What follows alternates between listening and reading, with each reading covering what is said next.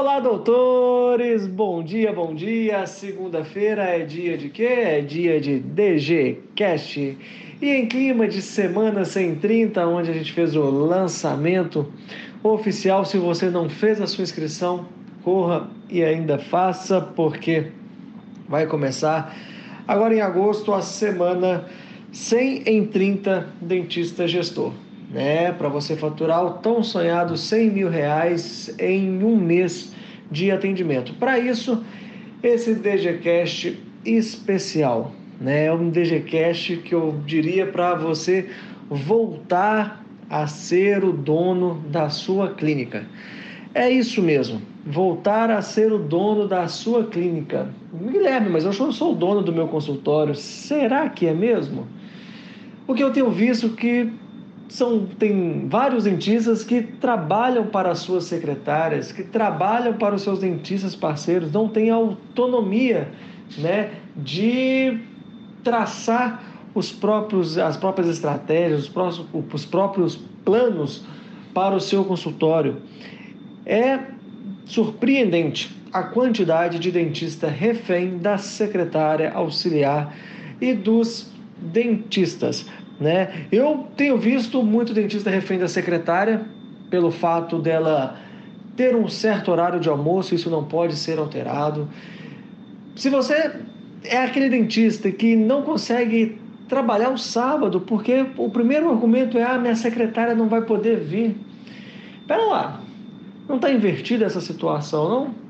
A sua secretária, ela completa a carga horária dela padrão semanal de 44 horas é, que o, a lei trabalhista permite, né? talvez, dependendo da sua região, 40 horas, a sua secretária cumpre essa carga horária certinho? Se cumpre, ok, mas tem a possibilidade do banco de horas, de hora extra. Quem define isso é o dono da clínica, é você. Quem define se vamos atender até às 18, às 19, se vamos começar às 7, 8, quiçá às 6 horas da manhã, é você o dono do consultório, não é a funcionária, ah, Guilherme, mas eu não tenho outro, eu preciso muito dessa secretária porque é ela que domina a parte dos convênios, de, de mandar, né, de ficar monitorando o gloss ou não, de ficar mandando é, as requisições, enfim. Gente do céu, ninguém é insubstituível, tá? É, nós devemos sim tratar todos os funcionários bem, ter uma equipe engajada, mas jamais, jamais ser um refém, jamais trabalhar para os funcionários, né? São os funcionários que dependem da gente. E vou até mais longe, até os dentistas parceiros, eles dependem da clínica. E não a clínica depende dos dentistas parceiros. Eu tenho visto cada vez mais colegas é, sem autonomia para poder dar uma precificação, sem autonomia para fazer uma forma de pagamento adequada para o paciente, porque o dentista parceiro não aceita tal proposta. O dentista parceiro não aceita tal preço. Aí tá em um meio popular, tem que cobrar um preço absurdo por causa da porcentagem do dentista parceiro, que ele só aceita ganhar aquilo, e o preço fica totalmente fora do mercado a clínica ela fica estagnada, ela não consegue fechar, por exemplo, vários casos de implantes porque o preço acaba sendo alto, porque o dentista parceiro que impõe aquele valor, aquele valor que ele quer receber. Mas espera lá, quem é o dono da clínica? Quem que tem que determinar o valor de tal procedimento? Ah, Guilherme, mas se for assim, o dentista parceiro não vai vir. É por causa da bendita comissão. Comissão, gente, não rola comissão te deixa refém do profissional. Vamos pensar um pouquinho. Se um dentista de implante, ele vai no seu consultório e faz três casinhos de implante, você acerta com ele, sei lá, 50% tirando os custos, que é o tradicional, é, perdão, a tradicional burrada que é feita. Aí você desconta os custos, metade de metade, né? Olha que lindo, né? É, que harmonia. Tudo bem. Esse dentista, ele leva dois mil reais, por mil e quinhentos reais num dia de serviço. E olha lá, talvez não fique nem um dia inteiro. Por que, que você não propõe para um dentista parceiro uma diária de 700, 800, mil reais que seja, para ficar responsável por, por todos os tratamentos de implante. Assim você acaba tendo autonomia para escolher o preço que você quiser. Só que provavelmente aí que está uma dor. Esse dentista, seu parceiro de porcentagem, ele jamais vai aceitar isso. Por quê? Ele já experimentou o gostinho do paraíso, o gostinho do pecado, o gostinho que da porcentagem que foi proposta de maneira inadequada, né? Então, a dor está em trocar a equipe. Mas até quando? Até quando você vai ficar refém deste dentista, da sua secretária, ou do seu auxiliar que tem que sair mais cedo? Você é aquele que tem uma auxiliar que precisa sair correndo às seis horas porque ela faz um curso de direito. Ela faz um curso que não tem nada a ver com a sua área e logo, logo vai te abandonar e você tendo que liberá-la no horário que ela precisa. É de se refletir, não é? Então, pense bem, para você almejar os 100 em 30, você precisa ser o dono do seu consultório. Você precisa ter a autonomia de traçar todas as estratégias e, com perdão da expressão, sem pedir penico a ninguém. Sem pedir penico à secretária, auxiliar, ao dentista a estratégia está lançada, agora vamos seguir esse propósito. Ah, dentista de diária, Guilherme, não compensa. E se não tiver paciente? Formar equipe é um investimento. Formar equipe é necessário. Pela, pelo fato de você é, ter essa segurança de não tiver, se não tiver paciente, você não paga, você está pagando esse absurdo de comissão. Então temos que correr o risco. Agora depende de você.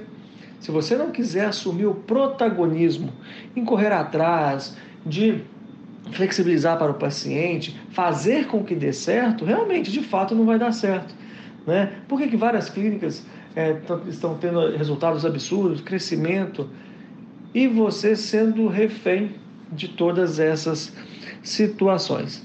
Né? Então, o primeiro passo para você ser um aspirante da Semana 130 é resgatar a autoridade, a autonomia, voltar a ser o dono da sua clínica. Parece absurdo, mas tem muito dentista que não é o dono do seu consultório. Tem todo o investimento, tem toda a responsabilidade, mas não tem autonomia dentro do seu próprio negócio, dentro da sua própria empresa. E em segundo plano, assimilar, porque eu sei que você já ouviu eu falando que o paciente é nosso maior patrimônio. Você já ouviu falando isso várias vezes, mas chegou a hora de assimilar o que, que é isso. Vamos lá. O que, que é o nosso maior patrimônio? Valorizar o paciente acima de tudo. É claro, vamos colocar um asterisco. Tem paciente que não merece. Eu, assim como você, tenho aqueles pacientes malinha, paciente que a gente não tem que ficar adulando, mas são pacientes pontuais, tá? A nossa maioria dos pacientes é, são pacientes bacanas, são pacientes que merecem uma atenção e nem sempre nós não valorizamos como deveria. Valorizamos, às vezes, a nossa equipe, damos, damos todas as prioridades para a equipe e deixamos o paciente de lado. E esquecemos que o paciente é o único patrão nosso. Ele pode nos demitir a qualquer momento, apenas trocando de dentista, trocando de clínica. Então, nós temos que valorizar o nosso paciente. O paciente é o nosso maior patrimônio. Ele é a razão de tudo. Ele é a razão de você estar ouvindo esse áudio. Se você está se dedicando, perdendo é, o seu tempo para qualquer outra coisa, para ouvir esse áudio, é porque você está em busca de novos pacientes, em busca de ascensão. Então, o paciente é nosso maior patrimônio. Precisamos valorizar aquele paciente que chega sem marcar. Eu tenho visto cada dia mais clínicas que o paciente chega sem marcar e ele não é atendido. Ora, eu não consigo entender isso. Eu só atendo com hora marcada. Tá, tudo bem. Mas por que não fazer a avaliação desse paciente? Você acha mesmo que esse paciente vai voltar em outro momento? Já acabou esse romantismo da odontologia. É empresa, é negócio, é um comércio. Apesar de ser uma prestação de serviço, é um comércio, um comércio. Temos que ter esse zelo pelo paciente, porque ele vai em outro dentista. Ele será atendido por outro, por outro profissional.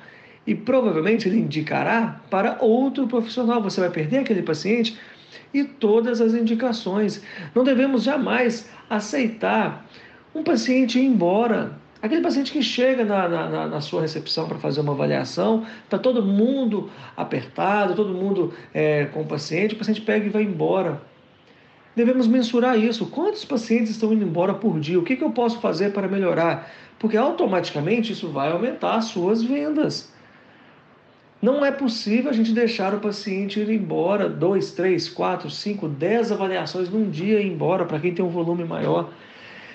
É preciso mensurar isso e, e, corrigir, tentar atender o máximo de pacientes. Pode, é claro que um paciente ou outro acaba não podendo esperar, enfim, é, mas temos que atender o máximo possível e tentar entender o porquê que eles estão indo embora. Um outro detalhe importante: na hora da avaliação, não é qualquer dentista que faz essa avaliação. São os dentistas, para você que tem mais de uma cadeira, mais de um dentista constante no consultório, são dentistas que têm melhor capacidade de venda. Nem todo dentista sabe vender. Não é, então pode ser aquela clínica que o paciente chega e quem estiver à toa faz o orçamento. Não. É necessário uma estratégia por trás. É necessário que o dentista, o melhor vendedor, esteja sempre mais disponível. Porque o melhor vendedor é o que está mais atarefado, porque ele é o que mais vende, ele tem mais paciente. Então, quando chega um paciente sem estar marcado, o ruim vendedor está lá disponível. Aí o que, que acontece? Joga para o ruim, que não fecha. Aí o paciente não fecha, simplesmente vai embora. Não vira nem estatística. Você não sabe por que, que seu paciente não fechou um tratamento com a sua clínica.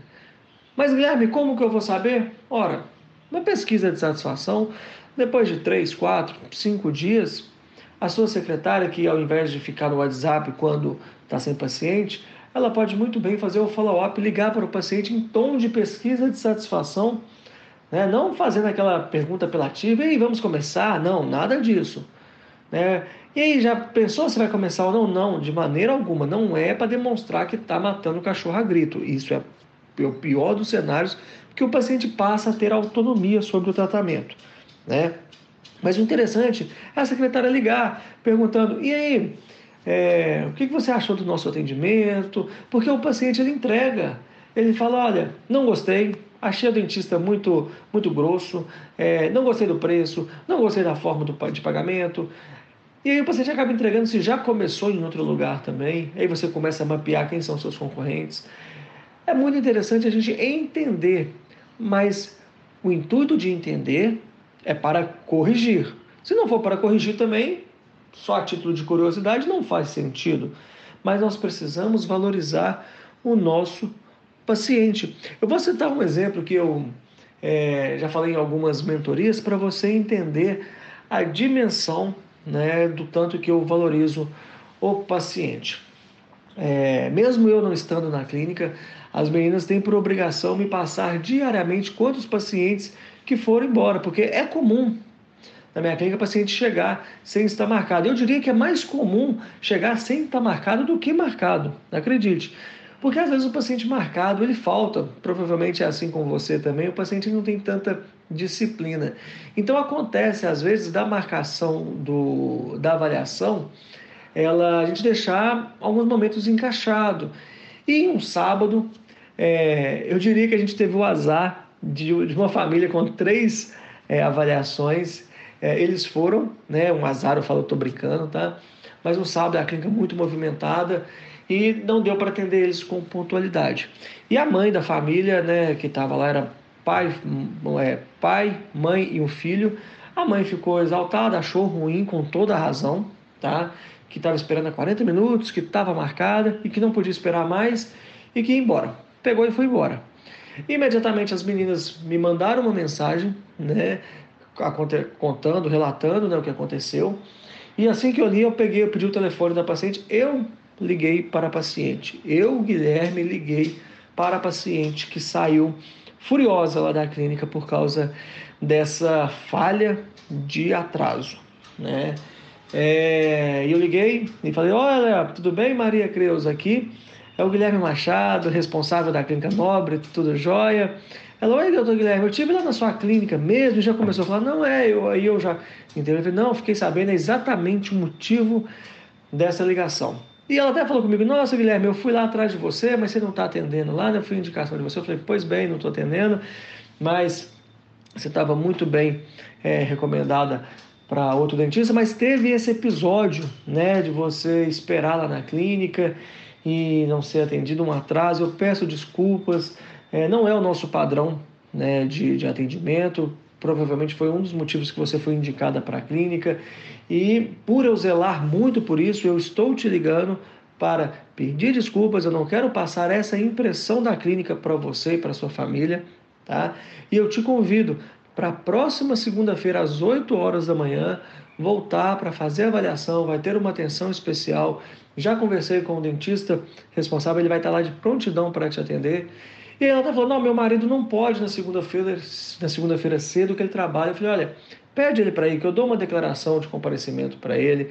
É, eu faço a, eu faço não, né? Eu peço que faça a, a declaração alegando direitinho a importância dessa consulta. Não deixa de não, vai ter uma atenção diferenciada. E assim foi feito. Ela agradeceu, né, ficou muito, muito satisfeita pelo, pelo contato, ela tinha boas referências da clínica. E na segunda-feira ela foi logo cedo na clínica fazer a avaliação junto com a família. Ela, o marido e o filho. Chegando lá, fez a avaliação, tirou as radiografias. Moral da história: o filho, tratamento ortodôntico, ela, um tratamento clínico, que era canal, peça e alguma coisa. E o marido, dois implantes, dois ou três implantes. Um tratamento que passou de 7 mil reais, tá? estava indo embora e seria camuflado por um sábado rentável, porque esse sábado onde ela foi embora teve um faturamento muito bom na clínica. Se eu não me atentasse a esse detalhe, eu ia ver o faturamento e falar, opa, foi legal o dia. E de fato, não foi tão legal assim, né? Porque uma família foi embora insatisfeita. E uma ação minha por valorizar o paciente, eu resgatei esse paciente, mostrando o padrão e a nossa filosofia da clínica. Mas aí você está pensando, nossa, o Guilherme então conseguiu recuperar um tratamento de 7 mil reais, até mais de 7 mil. Pois é, é bom, foi bom, mas não foi essa a intenção da minha ligação, recuperar apenas o tratamento. Essa é a cabeça de quem pensa muito pequeno. O fato de eu ligar para a paciente num sábado, era logo depois do horário de almoço, era por volta de uma hora, no sábado, pegar o meu telefone e ligar para o paciente, eu não estava preocupado apenas com o valor do tratamento que estava deixando né, de ser vendido na clínica. Eu estava preocupando com as indicações dessa família que eu perderia para o resto da vida? Ou você acha que ela indicaria a clínica novamente, né, para algum outro parente? Ou até mesmo qual seria o feedback que ela daria para o paciente que me indicou? Falar que a clínica é desorganizada, que a clínica estava é, é, comprometida com o horário. Então, a minha preocupação não era apenas com 7 mil reais, não menosprezando 7 mil reais, pelo amor de Deus, é um, um bom orçamento. Mas eu estava preocupado, era com as indicações dessa paciente, que agora sim ela tem uma outra percepção da clínica e vai com certeza indicar novos pacientes. Então, esse é o recado que eu quero deixar para você hoje, nessa segunda-feira. Voltar a ser dono da sua clínica. Não assuma o protagonismo. Muita gente pensa, ah, o Guilherme é tranquilo, a clínica dele funciona sozinha. Eu estou sempre monitorando. Eu quero sempre crescer, eu não vou sentar e ficar acomodado. Né? É lógico, tem momento que eu desfruto de lazer e tudo, que eu dou aquela desligada. Mas no dia a dia, é um interesse meu a clínica crescer. E você também tem que partir desse princípio. Não tolere que um paciente tenha uma má impressão do seu consultório. Tudo isso que a gente faz era para ter paciente, é para encantar paciente. E por que, que nós vamos menosprezar isso? Assuma o protagonismo e agora você assimilou. Eu espero que tenha assimilado o que, que é quando eu falo que o paciente é o nosso maior patrimônio. Então é isso. Encerrando, tenha uma excelente semana e muita prosperidade. Se você não se inscreveu, se inscreva na semana 100 em 30 do Dentista Gestor. que será um prazer compartilhar um pouco da minha experiência. E convide um amigo também para participar. Fiquem com Deus, um forte abraço. Tchau, tchau.